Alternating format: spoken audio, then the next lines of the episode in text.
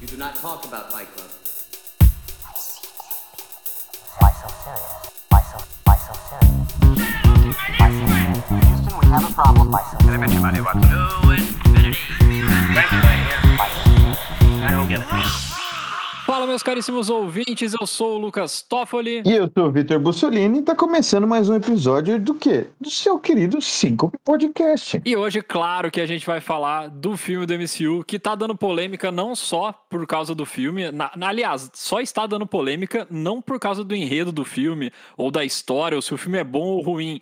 Está dando uma polêmica, pois Scarlett Johansson, ou Scarlett Johansson, não sei como que é a melhor pronúncia, mas ela tá processando a Disney, e aí a gente já, pra não ficar atrapalhando a nossa conversa mais pra frente, a gente já diz que isso tá acontecendo por quê? Simplesmente isso da pandemia ter feito com que alguns streamings, algumas produtoras, lancem tanto no cinema quanto no streaming ao mesmo tempo.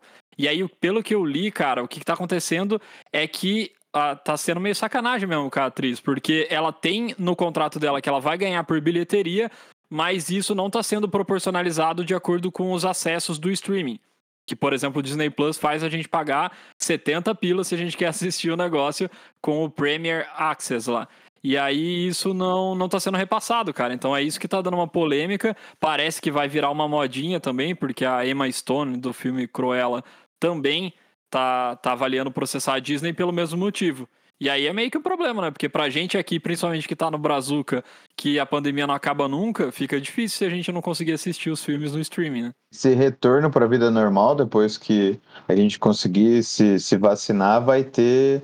Vai ser de grande importância para o cinema, não só para quem produz, né? Que vai pro- conseguir voltar a trabalhar normalmente, lógico que aos poucos, mas como também para essas grandes empresas de streaming que aproveitaram que estava todo mundo em casa e embarcou todo mundo no, no, no barquinho que a Netflix tinha lançado na água, né? Vamos ver o que, vai acontecer nos próximos meses. Exato, mas se você quer saber mais de polêmica, aí você vai a algum site de fofoca, ou no próprio você- com certeza você vai ter mais notícias. Aqui a gente tá pra falar dos filmes, do filme especificamente, e a gente, cara, um elenco estrelado, né? Já não bastasse ser Viúva Negra, ser MCU, a gente ainda conta Scarlett Jo- Johansson, Scarlett Johansson, ainda tem a companhia de Florence Pugh, David Harbour e Rachel Weisz. Cara, que isso? Que, que, que elenco foi esse que os caras definiram? Introduziram grandes atores aí no MCU e o filme termina dando dando a entender que eles vão continuar dentro do universo, né? Exatamente, a gente já vai chegar lá. O Florence Pugh, quem não conhece, ela já até foi, concorreu a Oscar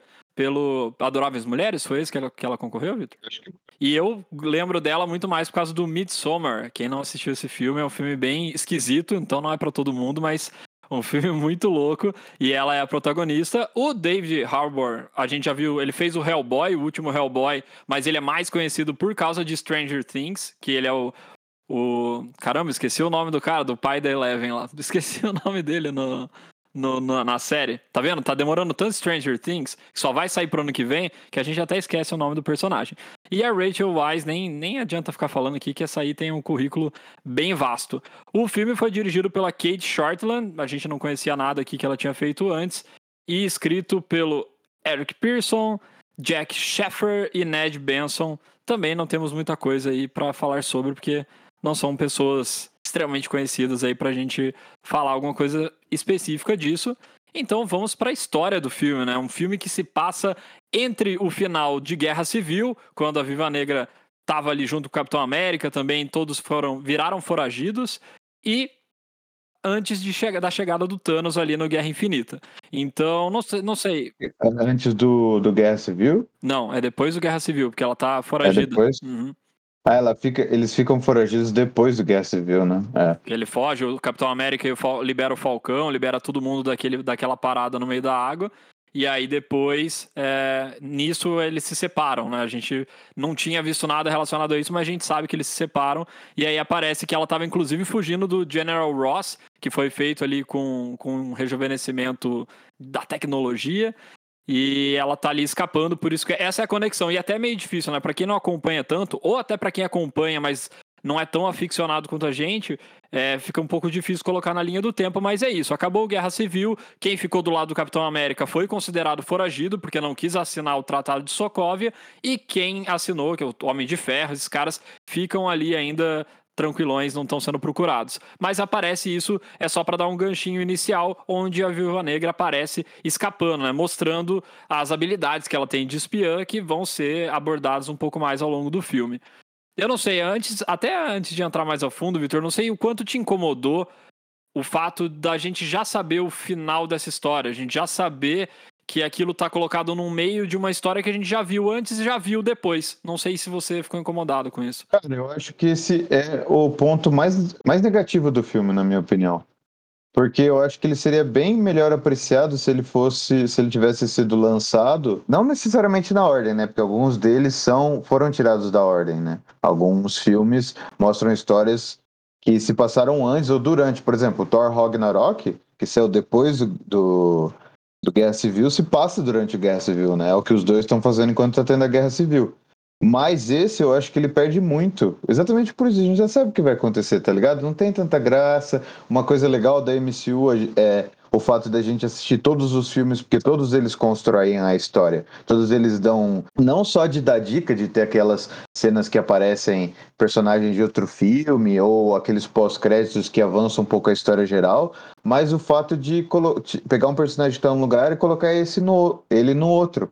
Eu acho que a gente perde muito da graça, a gente já sabendo o que aconteceu antes, o que aconteceu depois. Parece que ficou. Eu senti que ficou um filme muito de. não só de preenchimento, mas também de tipo, ah, eles pedem tanto o filme da Viúva Negra, que todo mundo queria, né? Que já demorou demais.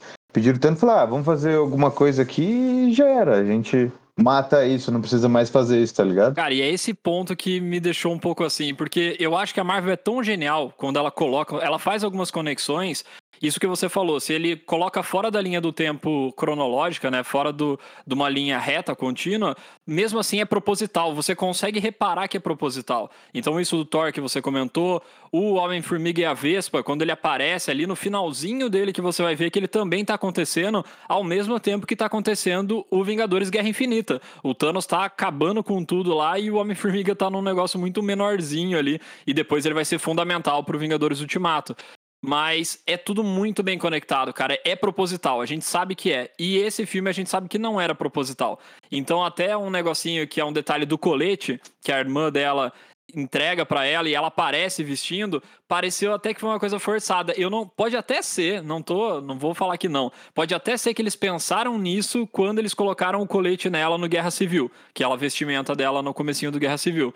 Mas, cara, eu, eu não consigo acreditar muito nisso. Eu acho que eles forçaram a barra agora para falar: olha só o que a gente tinha plantado lá atrás. Mas nesse caso, por a gente saber que é uma coisa totalmente destacada, feita muito mais pelo apelo popular do que pela história e pela construção que o Kevin Feige e todos os diretores fazem, eu achei que isso é, realmente ficou forçado. Não sei, eu não, não, não comprei tanto assim como eu comprei e milhões de outras coisas que eu tenho certeza que foram super colocadas ali e pensado. Isso a gente concorda, mas sabe uma coisa interessante que aconteceu? Eu assisti esse filme com a minha irmã.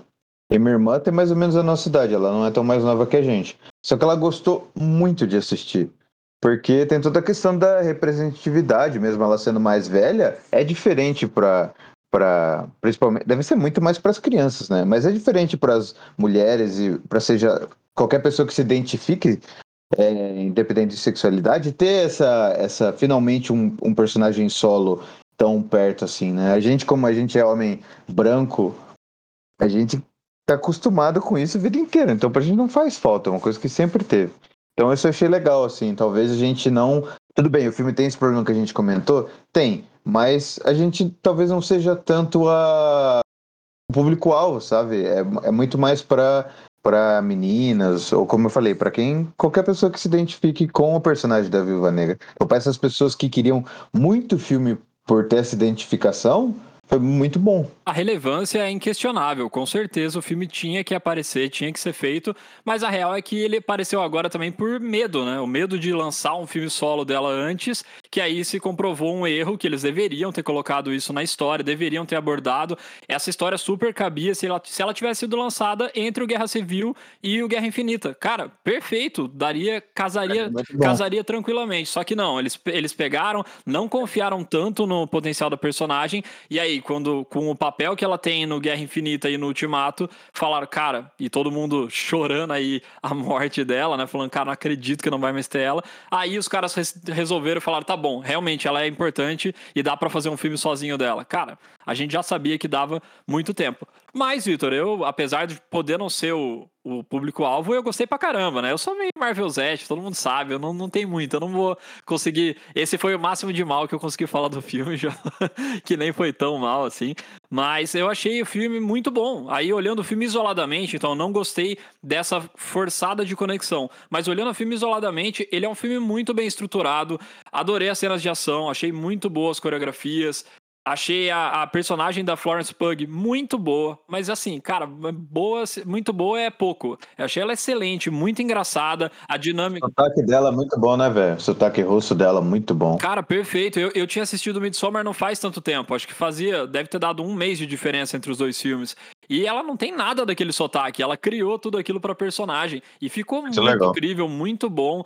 Então a dinâmica dela com a Scarlett também ficaram, foi muito bom. O David Harbour, como alívio cômico, cara, eu achei sensacional, assim. Ele é aquele cara parrudão, ele contador de história, falando as coisas do Capitão América. E é um bom personagem para eles terem introduzido, né? Isso foi uma impressão, uma impressão que eu tive também é que o filme serviu mais para introduzir a Florence no MCU do que para contar a história do, da Viúva Negra, porque é, é inquestionável que ela é uma, uma puta atriz, assim, mas eu senti muito mais que é é, fizeram muito mais pro personagem dela do que pro, pra própria viúva. E pro pai também, que é o. Como que ele chama? Capitão.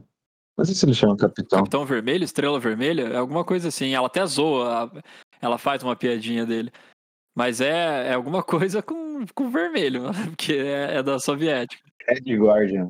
Isso, isso mesmo. Red Guardian. Guardião Vermelho. É isso mesmo. Ele é muito comédia mesmo, que você vê. Bem isso que você falou, ele é muito engraçado. Ele perguntando pra, pra Viúva Negra se o Capitão América tinha falado sobre ele. Sim, não, e depois ele falando com a, com a mulher lá, aquelas coisas constrangedoras na mesa, aquela cena super família, esquisito mesmo. E, cara, foi muito bom. Então, assim, o, o roteiro é bonitinho, a história é muito legal. Você se diverte o filme inteiro. Não é um filme ruim, então, longe disso. Eu achei o filme muito bom. O meu ponto realmente é dessa falta de conexão e desse timing errado na hora de fazer. Mas, e uma coisa que é legal que a Marvel tem feito, ela tem colocado, cara, atores que estão no hype. A gente achou que com a saída do Robert Downey Jr., do Chris Evans, eles iam cada vez mais puxar atores desconhecidos ou em início de carreira pra, por questão de salário, de custo, todas essas coisas que a gente imagina. E não, cara, cada vez mais eles querem puxar os medalhões ou os caras que estão no hype. Então a Florence e o David estão no hype, a Angelina Jolie no, no próximo filme, nos Eternos, cara, Angelina Jolie, mano, não é uma pegar qualquer atriz que tá ali. Ela, eles estão realmente não se importando, eles sabem que vão dar bilhões de bilheteria mesmo, então isso não é o foco. Eles até querem que o hype seja é, trazido para os filmes. Até o Keanu Reeves está sendo cotado para fazer algum papel em algum filme da Marvel também. Então, assim, cara, é o, o, o Kevin Feige tá cada vez mais megalomaníaco e ele tá querendo fazer o, o cinema inteiro girar em torno do MCU. Então, os personagens foram extremamente bem colocados. Gostei do vilão também. É, a explicação de como esse vilão estava nas sombras, por que, que ele não apareceu em outros filmes, foi muito bem feita. Então, assim, a história como um todo eu achei muito legal e isso vai muito pelos personagens. Você gosta de cara da Viva Negra, todo mundo já gosta, mas você consegue gostar muito rápido também da personagem da Florence, do David, e aí isso faz com que você assista o filme com uma facilidade extrema, assim, que você goste e realmente se divirta. E ele serve tanto, como você falou, como uma despedida da Viúva Negra. Acho que foi muito bem feito o jeito que ela se despede do MCU, mas também para introduzir esses novos personagens que já já a gente fala que a Florence, principalmente, a gente já sabe que ela tem um papel importante, pelo menos em alguma outra série. Você comentou isso de, eles estarem trazendo atores renomados, eu espero que eles façam isso com o Quarteto Fantástico também. E sigam uma dica que tá todo mundo falando, que é trazer a Emily Blunt e o John Krasinski do Lugar Silencioso para fazer a Sue e o Capitão, e o Capitão Fantástico, não, e o Doutor Fantástico, que ia ser a coisa mais legal do mundo, porque eles são um casal de verdade, eles trabalham junto, ele que dirigiu, é, ele dirigiu e atuou no, no primeiro, eu não sei, eu não vi o segundo ainda, mas eu sei que ele dirigiu os dois e atuou no Lugar Silencioso, e eles fazem uma família nesse filme, e eles são uma família de verdade, então colocar eles no Quarteto Fantástico ia ser sensacional. É, outra coisa que eu pensei quando você estava falando, você falou de coreografia bem rapidinho, mas, mano, a coreografia desse filme é muito bom. Eles bateram muito, coitado do, dos dublês, né, mano? Aquelas cenas que eles estão na Rússia ainda brigando, que elas caem daquela aquela torre de, de, de, acho que de califação, que elas agarram e caem assim, meu Deus do céu, eles caem de três andares assim, o, o dublê. É, tudo bem que deve ter um monte de colchão, mas meu Deus do céu, tanto que eles caem, se batem nos lugares, elas lutam em lugar, corredor mais pequeno, dentro da casa, em todo lugar, se joga na parede. Mandaram muito bem também os dublês e as coreografias também, muito bem feitas. Foi excelente, cara. Eu lembro, o último que eu lembro da Marvel, que tinha sido muito disruptivo, assim, nas lutas, nas coreografias, foi Capitão América 2 e o Soldado Invernal. Cara, não sei se você lembra, mas até a primeira cena do filme, que aparece o George St. Pierre, cara, é muito boa. A cena do elevador ali e várias outras cenas de luta. Que eles pulam, que ele pula de um lugar bem alto, assim, né? Ele pula, sim. O Capitão América. Ele dá, dá um salto de um prédio pro outro, assim. Cara, mas toda a coreografia da luta desse filme é muito boa. E eu acho que chegou no mesmo nível o Viúva Negra, porque realmente, cara, é bem surpreendente. Assim, não é uma coisa repetitiva, é, é, é, é inovador até dentro do que a gente tá acostumado e é muito bem coreografado, cara. Realmente, é, esse é um ponto alto. Se você gosta de filme de ação e nunca nem vê filme da Marvel, o que é meio impossível, porque você tem gostado das duas coisas, mas se você gosta de filme de ação só por filme de ação, já vale a pena assistir esse filme. Porque ele entrega tudo isso, e eu nem sou tão fã desses filmes de Brucutu, filme de ação, mas esse filme consegue entregar as duas coisas, tanto a ação quanto a história, que é muito legal, cara. Eu, eu gostei de ver, apesar de ter sido tardio esse filme, eu gostei muito de ver como eles desenvolveram essa história. Bom entretenimento, e eu acho legal também uma certa camada que eles colocam na personagem da Viúva Negra, que é esse assunto que ela, você já vê ela lidando, que é o assunto de família, né? A gente já vê ela falando em outros filmes, como às vezes ela se sente deslocada. Ela é uma das personagens que mais sofreu no Guerra Infinita, quando o Thanos acaba com metade da humanidade. A gente vê o quanto ela é, é a gente pode enxergar uma. Lógico, não dá para diagnosticar a personagem, mas a gente pode sentir uma certa depressão dela, a forma como ela, ela se isola. E foi legal trazer isso, né? Mesmo que seja tardio, é um negócio bacana, assim, é uma camada legal pro personagem. Mostra que ela não é só é, os planos de bunda que fazem dela às vezes, nem as cenas de só as cenas de ação, né? Isso é uma coisa que eu achei que conectou muito bem, até as frases finais que ela fala no filme, que é antes dos créditos ali, né? que ela fala que, pô, tô voltando para minha família, minha outra família precisa de mim. E, e, nisso conecta muito com o sentimento que ela vai levar, tanto no Guerra Infinita quanto no Ultimato, que ela realmente se encontrou, ela achou o lugar dela, a família dela são os Vingadores, e até por isso que ela resolve se sacrificar lá no Vingadores Ultimato, porque é o último ato que ela consegue fazer ali em pró de algum, das pessoas que ela realmente gostam e que, que ela realmente gosta e que acolheram ela. E, cara, uma coisa legal também da gente falar, antes da gente ir pra, pra reta final ali, falar da cena pós-créditos e tal, é, uma coisa são os personagens masculinos. A gente tá falando realmente da importância do filme, da relevância da Viva Negra, da personagem da Florence Pugh também, mas os personagens masculinos, você vê que o David ele é super patetão e ele não é o cara que manda. Então, por mais que ele tenha o vigor físico, vamos dizer assim, né, que a imposição física, cara, ele toma um pau de todo mundo, ele toma um pau das minas pra caramba, e eles colocam isso. E o cara que é o vilão, apesar dele ser um homem, ele só consegue fazer as coisas também por manipulação, né? Por manipulação de mente, de feromônio, né? Alguma coisa ali que ele consegue fazer também pelo cheiro que ele coloca nele, que faz com que as pessoas não consigam atacar. Então também mostra essa fragilidade assim.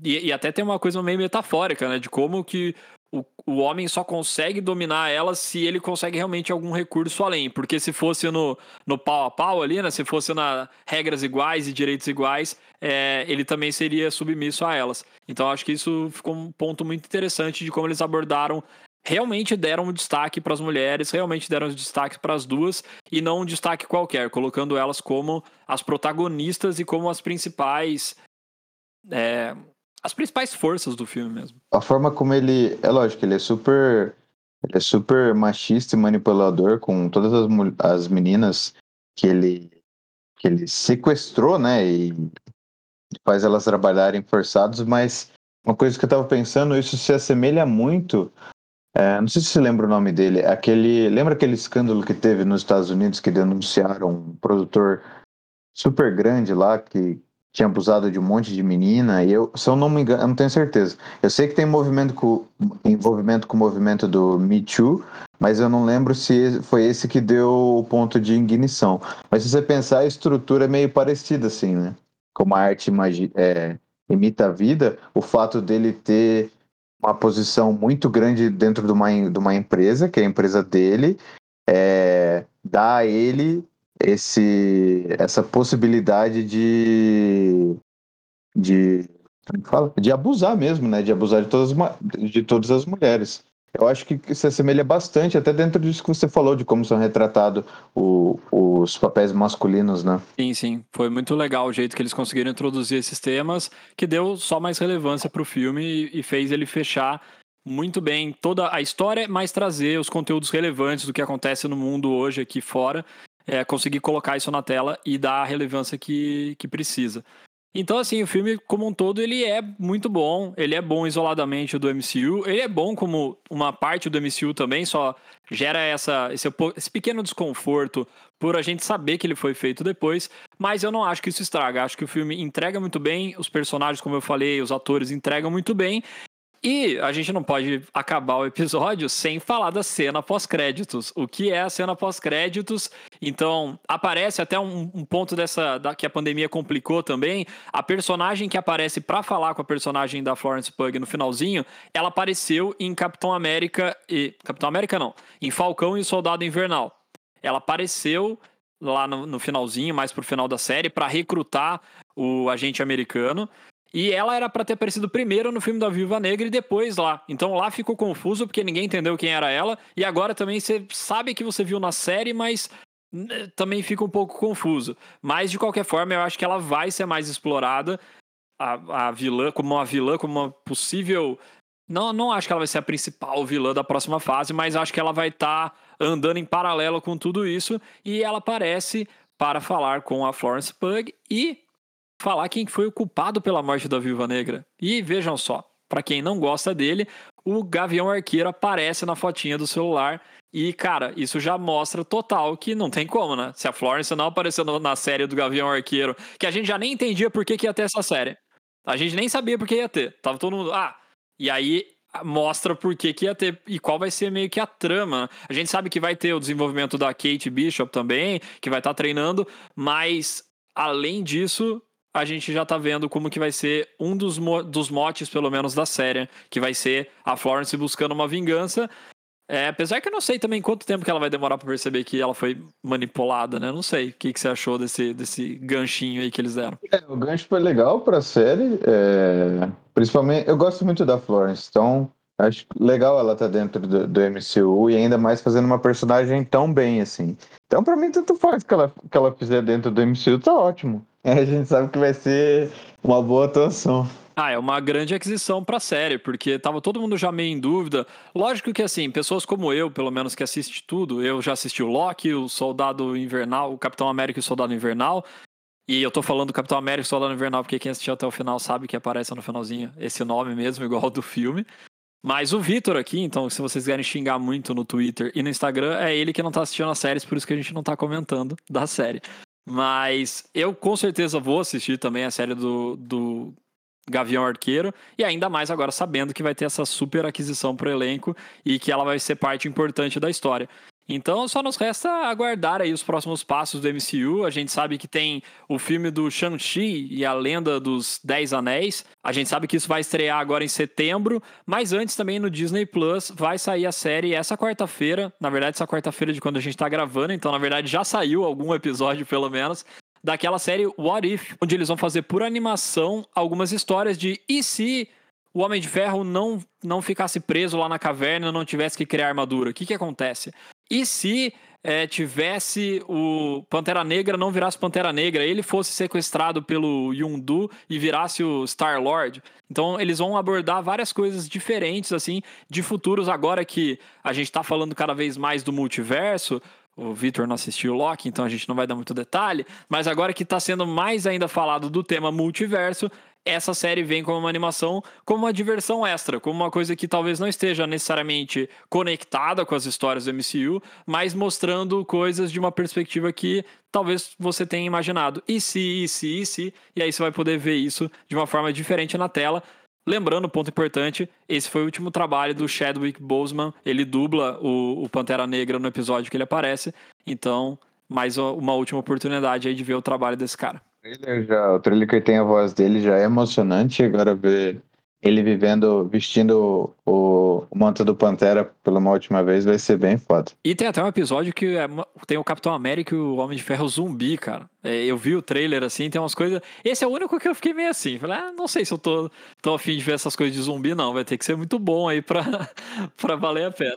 A Marvel, a Marvel é recheada dessas histórias de que os caras pegam os personagens e inventa o que vier na, na cabeça deles e fazem os quadrinhos. Ainda bem que eles acharam um jeito de adaptar para para série ou para filme, né, sem mexer muito com, com o universo que eles estão criando entre os filmes. Mas vai ser legal de assistir. Exato, e como tem isso, tem essa abertura para o multiverso, a gente consegue, eles conseguem fazer isso sem estar necessariamente conectado, e eu acho que vai ser até um teste, cara, para eles verem como que a animação pega, se a galera curte bastante, porque facilita, de certa forma, o trabalho de fazer mais coisas inovadoras ou puxar mais coisas dos quadrinhos que talvez não encaixassem como eles estão construindo o MCU, mas podem encaixar nessas animações isoladas. Então acho que vai servir como um teste também, mas veremos. Eu assistirei com certeza e o Vitor não sei porque ele é enrolão para assistir série. Pronto, falei. Mas da, da, Marvel com certeza vou assistir, né, cara? A gente, a gente é obrigado a assistir. Se você quer continuar assistindo, esse é o problema. Gosto muito do MCU, mas se você quer continuar assistindo, você é obrigado a assistir todas. Mas tudo bem. Não vai ter escolha, As senão séries... você vai perder muita coisa. Estão falando muito bem das séries, né? Eu tô com vontade de assistir. Para encerrar o episódio, e deixar com vocês com vontade de assistir o que vem por aí no MCU. Ainda esse ano a gente vai ter, fora as séries que o Lucas comentou, a gente tem mais três filmes: o Shang-Chi e a Lenda dos Dez Anéis, que ele já comentou, o Eternals, que a gente falou que é o filme que vai trazer Angelina Jolie. A gente tem o terceiro Homem-Aranha, o terceiro terceiro Homem-Aranha, que a gente não sabe o que vai acontecer direito. Já falaram que vai ser muita coisa. Eu não quero acreditar, eu só acredito vendo, porque já falaram que esse filme. Se for o que eles estão falando, para quem não sabe o que estão falando é que talvez o Andrew, que fez o penúltimo Homem-Aranha, e o Toby, que fez o Homem-Aranha na, na, nossa infância, o primeiro Homem-Aranha que a gente viu no cinema, talvez estejam nesse filme. Vamos ver ainda, eu não sei. Isso só esse ano, porque ano que vem continua, tem mais um filme do Doutor Estranho, tem o Thor e tem Pantera Negra Wakanda Forever. A continuação dos heróis que a gente conhece, né? Exato, não, e o Thor vai ser o Taika Waititi de novo. Cara, tem, tem muita coisa vindo por aí. Agora, do Homem-Aranha que eu posso te falar é o seguinte, já está confirmado, e olha que loucura. Eu também não acreditava nisso dos outros dois Homem-Aranhas, tá? Eu tava totalmente cético. Só que olha, olha as pistas. Um, o Loki, que eu não vou contar exatamente o que acontece, mas ele dá a possibilidade pro multiverso. Vamos dizer assim, que ele cria a possibilidade de multiverso. E aí, cara, sabe quem tá confirmado no filme 3 Homem-Aranha? O Alfred Molina como Dr. Octopus, ou seja, o Dr. Octopus do Homem-Aranha 2, considerado um dos melhores filmes de herói de todos os tempos. É, um é o meu Homem-Aranha preferido do, dos, dos oito filmes agora, né? Não, são seis, sete, oito, nove. Dos nove filmes até agora, esse é o que eu mais gosto. E bem por causa dele ainda. E ele tá confirmado para ser o Dr. Octopus, o que já fala, pô, mas o cara vai ser de novo o Dr. Octopus, é só nessa realidade? Aí, somado a isso, confirmou o Jamie Foxx como Electro. Aí, cara, você puxa um, um vilão de um, de um lá, puxa outro vilão do outro, tá todo mundo falando, você joga o Loki lá multiverso. Cara, eu não sei. A única coisa que eu sei é, a única coisa que eu sei é, que eu tô feliz que não saiu o trailer, porque eu queria que não saísse nenhum trailer. Pela primeira vez na história não tivesse Nossa. trailer um filme, e quem foi no Seria cinema maravilhoso. assiste e descobre se é isso mesmo ou não. E se não for, eu vou achar genial também, porque vai ter sido uma puta jogada da Marvel ficar deixando. A galera só fala desse filme, cara. A galera nem lembra que vai ter o Shang-Chi e os Eternos. Só falam do Homem-Aranha 3. Ou se eles fizerem igual eles fizeram com o trailer do Ultimato, que eles usaram cenas do filme, mas tiraram, por exemplo, o Thor Gordão, que eles tiraram do filme, pô, Sim. Maravilhoso. E logo em seguida do, do Spider-Man tem o filme do Doutor, de Estra- Doutor Estranho, que já se chama No Multiverso da Loucura. Então a gente já sabe que o bagulho, que o negócio que a Marvel vai fazer agora é mexer com isso de multiverso. E, que era a última coisa que eu queria falar, porque pra mim, eu já falei deles, que é o Quarteto Fantástico, que ainda tá pra ser anunciado. Mas já tem diretor escolhido. Então, meus amigos, esse é direto no meu coração. Quem sabe um dia a gente vai ter o glorioso episódio de falar do filme do Quarteto Fantástico por aqui. E um filme bom do Quarteto Fantástico, porque até agora, Tomara. cara, não acertaram a mão. Mas fica essa reflexão: será que teremos um Quarteto Fantástico bom? Sem mais delongas, finalizaremos esse episódio, porque a gente já tá entrando no MCU. Talvez a gente possa fazer um episódio só falando do MCU, porque tem conteúdo pra caramba. Mas esse era pra falar mais do filme da Viúva Negra, e a gente falou bem dele, conectou ele com o MCU e deixou vocês aí também com o gostinho de que era mais igual a gente tá pros próximos filmes. Nos vemos na próxima semana e. Vitor, se você quiser falar tchau, se você quiser falar alguma coisa, fica à vontade. Eu prometo que eu vou ver as, as séries, tá bom, pessoal? É isso. Tchau.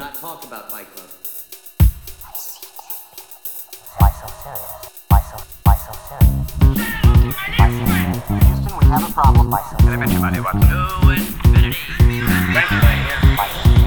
I don't get it.